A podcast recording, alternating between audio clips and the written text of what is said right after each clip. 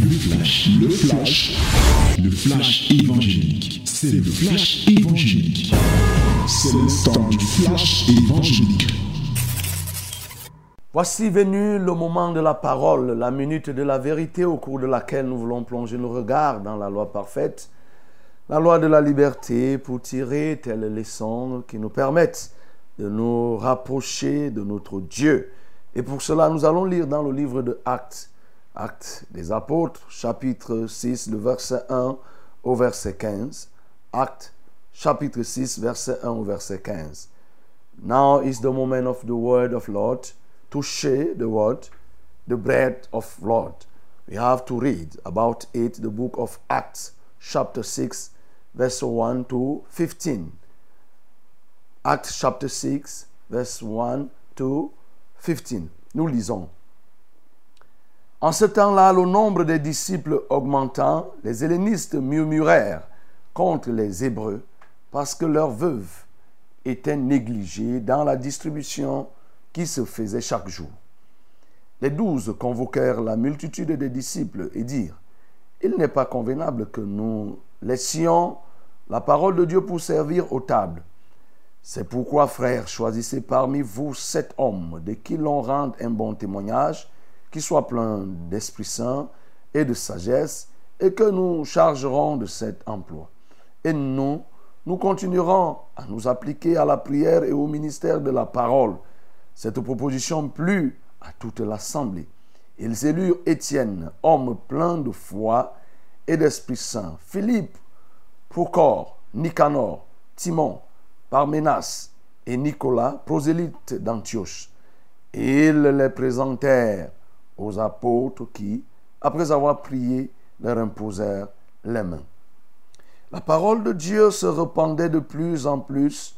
Le nombre des disciples augmentait beaucoup à Jérusalem et une grande foule de sacrificateurs obéissait à la foi.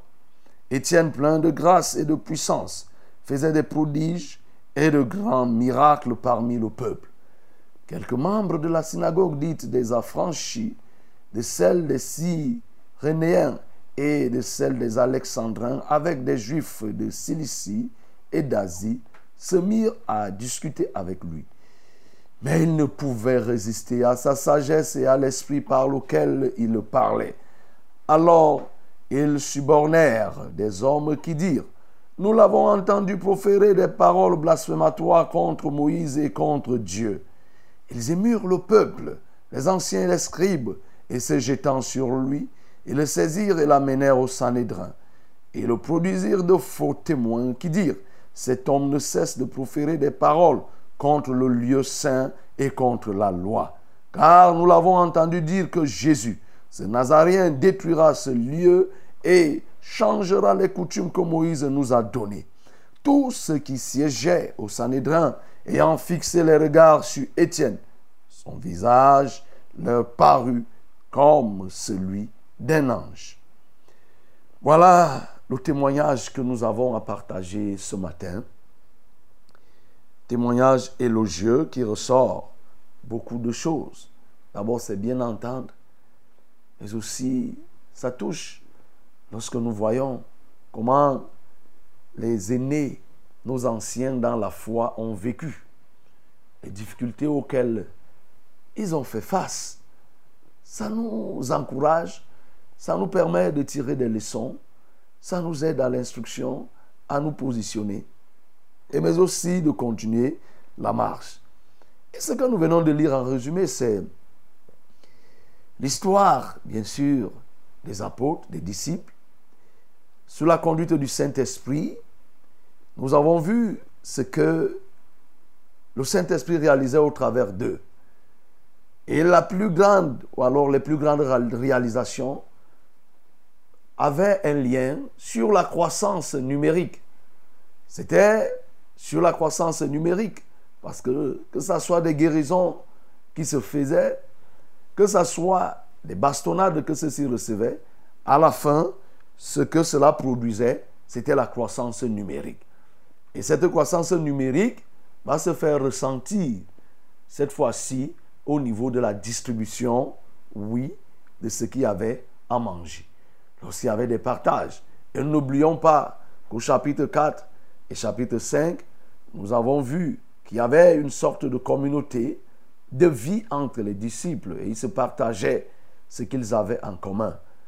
Maintenant, au niveau du partage, il y a eu quelques petits soucis au point où les veuves des hellénistes se sont sentis lésés et ont commencé à créer des problèmes au point où, que ce soit les hellénistes ou bien les veuves qui étaient dans cette communauté, ont menacé de se séparer. Bref, c'était une source de brisure des relations de la communauté qui existait. Et lorsque les apôtres ont vu cela, les douze, ils vont convoquer la multitude. Ils vont s'asseoir et tabler et dire que vraiment il n'est pas convenable pour nous qui avons reçu le ministère de la parole de l'abandonner pour continuer à partager, à faire les différents partages. Parce que là, on parle de la distribution, les différentes distributions. Alors, choisissez des gens qui vont s'atteler à la tâche pendant que nous, nous allons continuer à la prière et à faire quoi? À prêcher. Il ressort que cette proposition a plu à toute la communauté. Et voilà comment les premiers diacres, c'est-à-dire les personnes appelées à servir sur la table, vont être choisis. Et entre autres, ces personnes, nous les avons lues, c'est Étienne, c'est Philippe, c'est Procor, Nicanor, Timon, Parmenas, Nicolas. Ils vont être choisis. Et des, critères ont été posés à la base. C'est des gens de qui ont rendu un bon témoignage, remplis du Saint-Esprit, oui, des gens qui devaient être des hommes qui ont un bon témoignage et qui sont remplis du Saint-Esprit et qui ont de la sagesse. Après, c'est à eux qu'on va confier la tâche. Et parmi ces personnes qui ont été choisies, le texte que nous venons de lire fait ressortir un d'entre eux à la personne d'Étienne, lui, quoiqu'ayant été chargé de s'occuper de la table, faisait quoi? On nous dit qu'il était plein de grâce, de puissance. Et Dieu faisait au travers de lui de grands miracles parmi le peuple. Et, dit que Étienne, lui, il va se distinguer parce qu'il va continuer à prêcher malgré qu'il s'occupait de la table. Et dans cette prédication, l'onction, la puissance de Dieu va l'accompagner et il va faire des prodiges et des miracles. Et c'est ainsi que des gens, des églises mortes, si on pouvait les appeler, les églises dites des affranchis, la synagogue dite des affranchis, va et une autre communauté, d'autres communautés vont l'accuser faussement, vont instrumentaliser des gens, trouver des faux témoins pour l'accuser, oui, faussement, et dire que cet homme est en train de dire des fausses choses. Il est en train de renverser ce que nous savons. Il est en train de dire que Jésus est venu, il a changé la loi de Moïse, ainsi de suite. Bref, il est en train de blasphémer. Et ils vont utiliser des arguments pour toucher l'émotion du peuple, des sacrificateurs et tous ces gens, les anciens.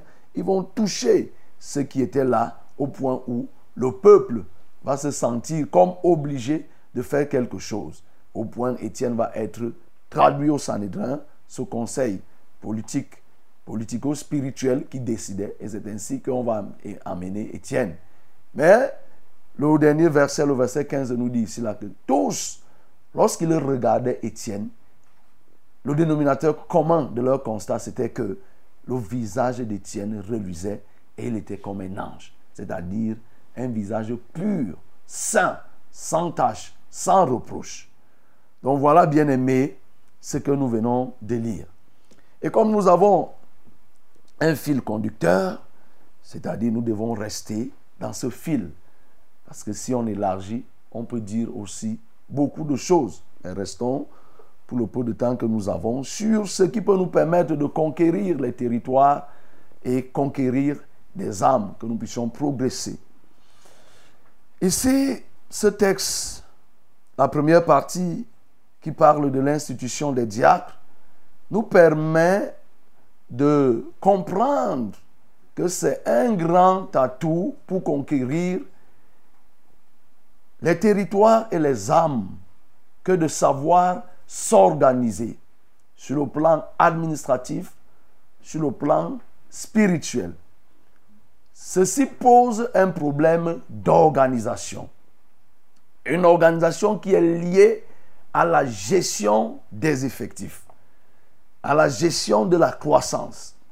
Parce que de manière générale, lorsqu'on ne fait pas attention, la croissance peut nous emporter. Et nous avons aussi lu dans le livre de Luc 12, lorsque Jésus interpellait ses disciples, la foule était nombreuse, les gens augmentaient. Et Jésus va leur dire, avant toute chose, prenez garde du levain des pharisiens. Ça, il s'adressait aux disciples parce que le nombre de ceux qui les suivaient augmentait. Ici, il ne s'agit plus uniquement des gens qui les suivent, mais c'est déjà la communauté. Nous savons que Pierre a prêché. Première prédication, 3000. Deuxième, quand on les a, euh, ils ont euh, relevé le paralytique, 5000 personnes sont ajoutées dans ces entrefaits. Mais en plus, après ça, on nous dit qu'il prêchait, dont le nombre était déjà en termes de dizaines de milliers de personnes. Et il fallait déjà gérer. Sauf que les apôtres n'avaient pas compris. Ils avaient certainement oublié. Ils n'avaient pas pris en considération l'organisation et la gestion sur le plan social des effectifs qui s'étaient déjà accrus. Ils ont continué à gérer eux-mêmes, comme ils pouvaient gérer le cas d'Ananias et Saphira, parce que c'est devant Pierre que euh, euh, le, produit de la vente avait été déposé. C'est devant Pierre qu'Ananias est venu déposer avant que le Saint-Esprit ne révèle ce qu'il avait fait. Donc, ils avaient continué, tant bien que mal, à vouloir gérer et concilier les deux. D'un côté, la parole, la prédication, les prières, et de l'autre côté, les distributions. Mais sauf qu'un réel problème va se poser. C'est-à-dire, une partie va être lésée. Cette partie qu'on appelle ici les hellénistes. Oui, les hellénistes, sur le plan philosophique, c'était des Grecs. Mais ici, ce n'est pas uniquement des Grecs. C'est un terme qui était davantage utilisé pour indexer une communauté juive. C'était des juifs de la diaspora, c'est-à-dire des gens qui n'ont pas grandi forcément en Israël, mais qui étaient des juifs pour la plupart, qui ont fait retour en Israël. C'est eux ici qui vont se retrouver comme étant lésés.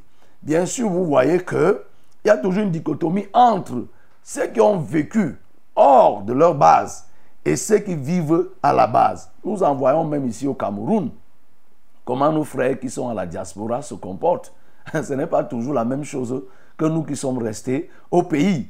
Donc, ça va créer un problème. Mais le problème va être que les veuves vont être lésées dans la distribution. Et cette distribution, c'était la nourriture, c'était l'argent, c'était tout ce qui était. C'est pourquoi l'expression ici qui est utilisée, euh, euh, euh, le service de la table, renvoyait à tout ce qui pouvait être comme échange, comme transaction, qui ne soit pas spirituel. Et ce problème va se poser. Mais nous voyons ici que les apôtres vont trouver la solution avec l'institution des gens devant s'occuper de la distribution. Ce qui peut te permettre, déjà toi, de gagner des territoires, c'est que, bien aimé, peut-être tu conduis une assemblée, tu conduis une communauté, c'est de savoir organiser. Il faut que tu saches organiser l'église, l'assemblée, la communauté. Si tu es leader, oui. Sinon, dès que l'effectif va croître, ce genre de problèmes se poseront et ça va détruire l'église. Parce que le problème social a un effet direct sur le problème spirituel. Le problème, tout ce qui est social, lorsqu'on n'a pas bien géré, aboutit à la destruction de ce qui est spirituel. Parce que quand quelqu'un, comme les veuves étaient là, les hellénistes qui étaient là, leurs veuves, se sentaient lésés sur le plan matériel, sur le plan social, il leur était désormais difficile de bien écouter même ce que les apôtres pouvaient dire spirituellement. Donc, si tu veux progresser, gagner les territoires, il faut que tu donnes une considération, c'est-à-dire que tu prennes des mesures sur la gestion des choses, des aspects sociaux au sein de la communauté. Et quand je dis les affaires sociales, c'est que tu dois tenir compte que l'homme a un côté social et l'homme a un côté spirituel. Or, les apôtres ici, quand nous voyons, ils se sont tellement acharnés à l'évangélisation. Ils se sont tellement lancés parce que c'est ça que Jésus leur avait demandé. Allez, faites de toutes les nations les disciples. Ils prêchaient à tout bout de champ, on les tape, ils sont joyeux. Ça fait que eux, ils pouvaient passer une semaine, trois à quatre semaines, un mois en train de jeûner, sans savoir qu'il y a des gens qui n'ont pas la capacité de jeûner et qui ne portent pas le même fardeau. Donc ils pouvaient bel et bien oublier l'aspect social. Et lorsqu'il fallait partager, ils avaient le souci entre continuer à prêcher et venir partager et ils pouvaient ne pas accorder de l'importance. Et forcément, ce n'était pas bien fait et forcément, il y avait une partie qui était négligée. Oui, bien aimé, il faut que tu comprennes que l'aspect social détruit rapidement l'Église. Une chose sociale, un pan social qui est négligé peut t'abattre l'Église en une semaine. C'est pourquoi quand nous voyons le fonctionnement de Jésus, hein, je crois que les apôtres n'avaient pas compris. Mais là, ils ont compris, ils ont appris à leur dépens. Ils n'ont pas, pas compris pourquoi Jésus, dans son organisation, quand on voyait comment Jésus a fonctionné, Jésus, quand il a choisi les douze, eh, le seul poste que Jésus a mis en place, ce n'était pas un poste de chargé des affaires spirituelles. Hein. Le seul poste que Jésus a placé, c'est que Jésus a désigné un trésorier. Judas était trésorier. Mais eux, ils n'ont pas compris pourquoi Jésus a désigné quelqu'un comme trésorier. Jésus était en train de montrer par là que voilà l'organisation qu'il faut. Je ne vais pas être moi, Jésus, en train de m'occuper pour acheter les pains, pour faire ceci. Il faut qu'il y ait des gens, il faut qu'il y ait quelqu'un. C'est pour ça que quand il venait, il demandait qu'est-ce que nous avons là? Il y a combien de poissons? Il y a combien de pains? Ce n'était pas lui qui répondait au premier chef de ce qui était social. Ils n'ont pas compris. Eux, ils se sont lancés et ont négligé. Et ça les a rattrapés. Donc, c'est un élément important pour la conquête des territoires. L'organisation, la stratégie à mettre en place. Lorsqu'on n'a pas bien organisé l'Église et on n'a pas responsabilisé les uns et les autres, si on retrouve des gens, on retrouve dans certaines communautés, même dans certaines assemblées, si toi dans ton assemblée, au ministère même de la vérité ou bien dans une autre communauté, toi le pasteur ou le dirigeant, c'est toi qui compte les offrandes, c'est toi qui garde l'argent, c'est toi qui décide, qui gère, qui fait ceci. Sache que ça va entraîner des problèmes. Lorsqu'il y a une fête, c'est toi qui monte et qui descend avec les assiettes pour partager la nourriture. Ce n'est pas un, un signe d'humilité. Ça ne signifie pas que tu es en train de montrer que non, je, tu te mets au service. Non, c'est le désordre. Quand tu fais comme ça, c'est le désordre. C'est un désordre. Laisse que les autres s'occupent et que les gens viennent et te rendent compte. Lorsque ce n'est pas bien organisé, non seulement toi, le leader, ça va te fatiguer. Et effectivement, ça va détruire la communauté. Comme nous sommes en train de voir ici, c'est des fissures qui vont commencer. Et là, on ne donne pas la suite. Et vous savez que quand il y a déjà des germes de cette nature, on a beau résoudre le problème, mais si on ne fait pas attention, l'Église peut connaître des difficultés. Même au temps de Moïse, cette situation s'était déjà posée. Moïse, dans la gestion des affaires, là, c'était même pour juger, mais Moïse jugeait seul du matin au soir, jusqu'à ce qu'un païen, son beau-père, Jétro, vienne lui dire que mais tu vas te fatiguer, tu vas fatiguer le peuple. Il faut que tu mettes en place les chefs de mille, les chefs de cent, qui vont gérer, qui vont décider, juger. Et toi, ils viendront te rendre compte pour que tu en prennes décision. C'est une organisation qui permet de conquérir les territoires et bien gagner les âmes. Et effectivement aussi, dans la Bible, quand nous lisons dans le livre de Galates, quelqu'un comme Paul, Paul aussi est tombé dans ce piège. Lorsque Paul va recevoir le ministère, et qui va aller rencontrer les colons de l'Église, quand on va lui donner la main d'association, la seule chose qu'on va dire à Paul comme recommandation, c'est que c'est bien, tu prêches bien, Mais la recommandation, c'est que n'oublie pas les pauvres. N'oublie pas les pauvres. Lorsqu'on oublie les pauvres, lorsqu'on oublie les plus faibles dans un domaine, les plus faibles sur le plan social, l'ennemi passe par là pour détruire. Au-delà même de l'ennemi, nous avons coutume de dire ventre affamé n'a point d'oreille. Lorsque quelqu'un est déjà dans des problèmes sur le plan social et qu'il sent qu'il est marginalisé, soyons sûrs, tôt ou tard, la personne peut provoquer les dégâts, la personne peut abandonner. Ils ont attiré l'attention parce que Paul prêchait bien, Paul enseignait bien, il a reçu cela de Dieu. Mais sauf que, malgré qu'il faisait tout cela, les apôtres qui sont passés par là, ils ont compris que, en réalité, Paul, il te manque quelque chose.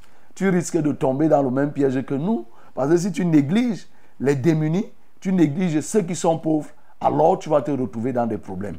C'est pourquoi, bien-aimé, toi qui es leader, ça te concerne. L'organisation de ton assemblée. Le succès et les grands succès sont déterminés par l'organisation. Tu dois commencer d'abord par mettre une organisation qui te permette d'aller loin. Celui qui veut aller loin, qu'est-ce qu'on dit de manière générale? Il se fait accompagner. Mais celui qui va aller vite, il va seul. Si tu vas aller vite, tu vas aller seul, mais tu vas, tu vas tomber en route. Mais si tu vas aller loin, notamment comme il s'agit de la conquête, c'est une œuvre de longue haleine. Nous, allons, nous irons loin. Nous allons marcher. C'est pendant beaucoup d'années. Ce n'est pas une course de vitesse. Non. C'est une course de résistance. Et comme c'est une course de résistance, il faut que tu te fasses accompagner. Il faut que tu aies des gens. Tu désignes les responsables, que chacun s'occupe d'un pan, que chacun s'occupe d'un aspect pour la sécurisation. Et les apôtres ont compris cela et nous voyons quand ils vont résoudre. Mais l'autre chose qui peut permettre, ça c'est la première des choses au niveau de l'organisation, il faut cette organisation. L'autre chose que nous pouvons ressortir ici, c'est que lorsque on doit gagner les âmes, on doit toujours connaître et rechercher ce qui est convenable. La Bible nous dit ici que les douze convoquèrent la multitude des disciples et dirent, il n'est pas convenable que nous laissions la parole de Dieu pour servir aux tables. Recherchez ce qui est convenable dans la conquête des âmes et dans la conquête des territoires. Ici, il y a la règle de la priorité qui est posée. Il y a la règle de ce qui correspond, la correspondance. Parce que quand on dit rechercher ce qui est convenable, convenable vient de convenir. Convenir veut dire que ce qui s'adapte ce qui se rattache, ce qui peut être approprié à telle situation. Bien aimé, pour conquérir les territoires et les âmes, que le Seigneur t'ouvre les yeux pour que tu comprennes que c'est telle pièce, c'est tel vice qui s'adapte à tel écoute. Si tu rapproches les deux, ils iront ensemble et ça va créer une bonne filation. Mais si tu changes et que tu inverses, ça va entraîner le désordre. En des termes simples, il faut que tu sois capable de déceler est-ce que telle action est convenable au résultat que j'attends? Est-ce que telle action que je veux mener produira les résultats escomptés? Ce que je suis en train de faire là, c'est pourquoi? Et vous voyez, les apôtres ont compris qu'il était convenable pour eux de tenir cette réunion, mais mieux encore, de séparer le ministère de la table, oui, et c'est-à-dire des partages et autres, et de rapprocher, de s'attacher, eux, au ministère de la parole. C'était convenable. Et nous savons que ce terme va aussi être utilisé par Jésus.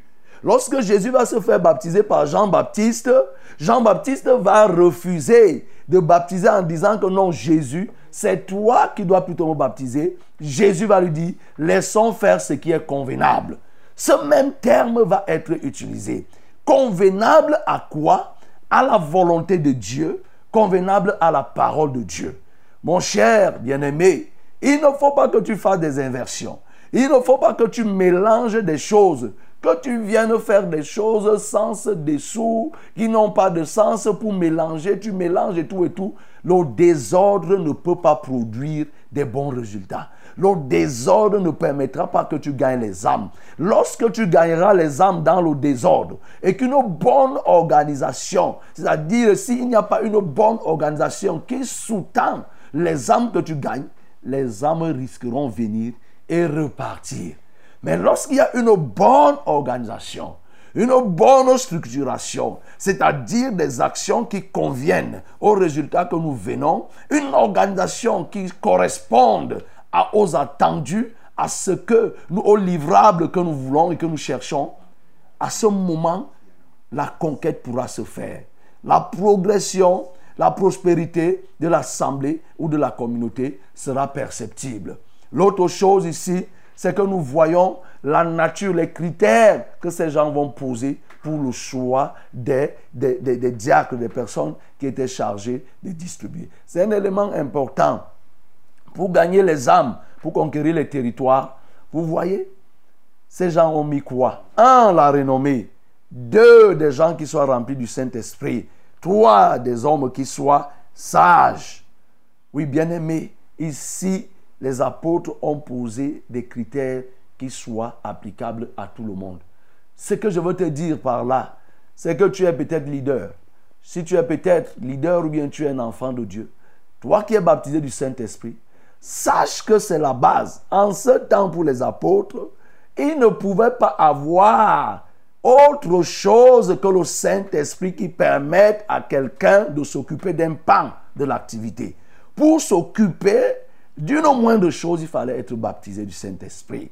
Cela repositionne, comme on a commencé par le dire, depuis la méditation du livre des actes, le Saint-Esprit est l'acteur principal, est au centre de ce qui se fait. Et nous voyons ici que même pour distribuer, il fallait avoir le Saint-Esprit.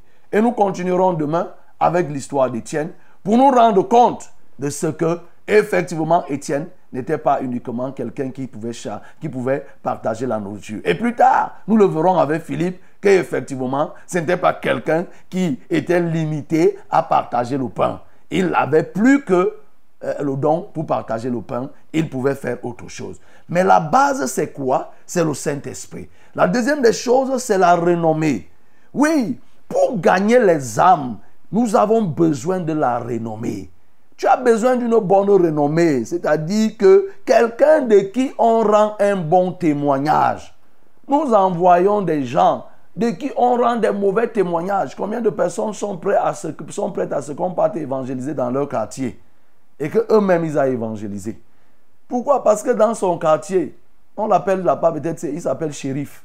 Parce qu'il est shérif. C'est-à-dire que quelqu'un qui est reconnu dans des gangs, dans des choses terribles. Mais le dimanche, on le voit à l'église. Là-bas, peut-être, on l'appelle abeille parce que dans son quartier, il vide les bars. Donc, quand vous dites que allons évangéliser dans son quartier, c'est que vous êtes en train de le piéger. Il ne va pas accepter. Or, une telle personne sera un frein pour la croissance. Elle sera un frein pour la conquête. Donc, là, on a besoin des gens pour conquérir, pour prêcher, même pour gagner. Des gens de qui on rend un bon témoignage des gens qu'on atteste, même auprès des païens, au milieu de la communauté, un peu partout, on rend un bon témoignage. Bien aimé, c'est des éléments, lorsqu'on les met ensemble, qui nous permettent d'avancer avec une certaine certitude. Ça pourra aller lentement, mais ça sera de manière certaine. C'est assurément que nous allons progresser petit à petit, petit à petit. Mais si on ne fait pas ce genre de choses, à un moment donné, l'église éclate comme un pompé. C'est-à-dire que vous voyez, l'église éclate, les âmes partent sans qu'on on, se pose des questions. Mais à cause des choses que nous, nous avons considérées comme des détails, mais des détails qui sont de taille et qui provoquent des dégâts au sein de la communauté. Bien aimé, oui, ces choses, il faut que tu les mettes en pratique pour que tu puisses être un conquérant, que tu gagnes les âmes. Que tu sois un leader, que tu sois un disciple, ces choses mises ensemble permettront à l'œuvre de grandir. Que le nom du Seigneur soit glorifié. C'était le flash, le flash évangélique. C'était le flash évangélique.